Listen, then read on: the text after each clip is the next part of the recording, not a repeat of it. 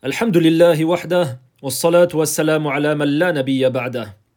La première étoile que nous allons citer dans cette série de mini-conférences appelée Nos savants, nos étoiles est le grand savant Al-Hassan Al-Basri, rahimahullah ta'ala, qu'Allah lui fasse miséricorde.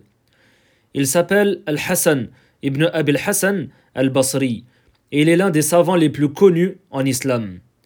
Il fait partie des tabi'in, c'est-à-dire ceux qui ont rencontré au moins un compagnon du prophète sallallahu alayhi wa sallam, qu'Allah fasse ses éloges et lui accorde le salut. On retrouve dans la biographie d'Al-Hassan al-Basri de nombreuses sagesses, car il était connu pour sa piété et ses réflexions profondes et précises sur tout ce qui est en lien avec l'ascétisme et la réalité de ce bas monde, à tel point que certains savants ont dit de lui que ses paroles ressemblent aux paroles des prophètes. Parmi ces paroles, il dit Ibn Adam, innama anta ayyam, kullama dhahaba yawmun, dhahaba ba'duk. Ô fils d'Adam, tu n'es en réalité qu'une succession de jours. À chaque fois qu'un jour passe, c'est une partie de toi qui s'en va.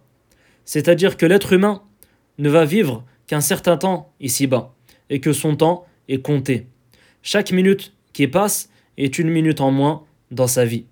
C'est pour cela que le musulman doit fournir des efforts pour profiter du temps qui passe, et notamment de son temps libre, ne serait-ce qu'en disant par exemple Subhanallah, Alhamdulillah, Allahu Akbar, etc.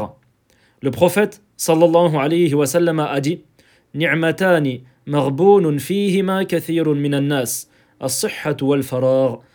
Il y a deux bienfaits qui ne sont pas appréciés à leur juste valeur, la santé et le temps libre.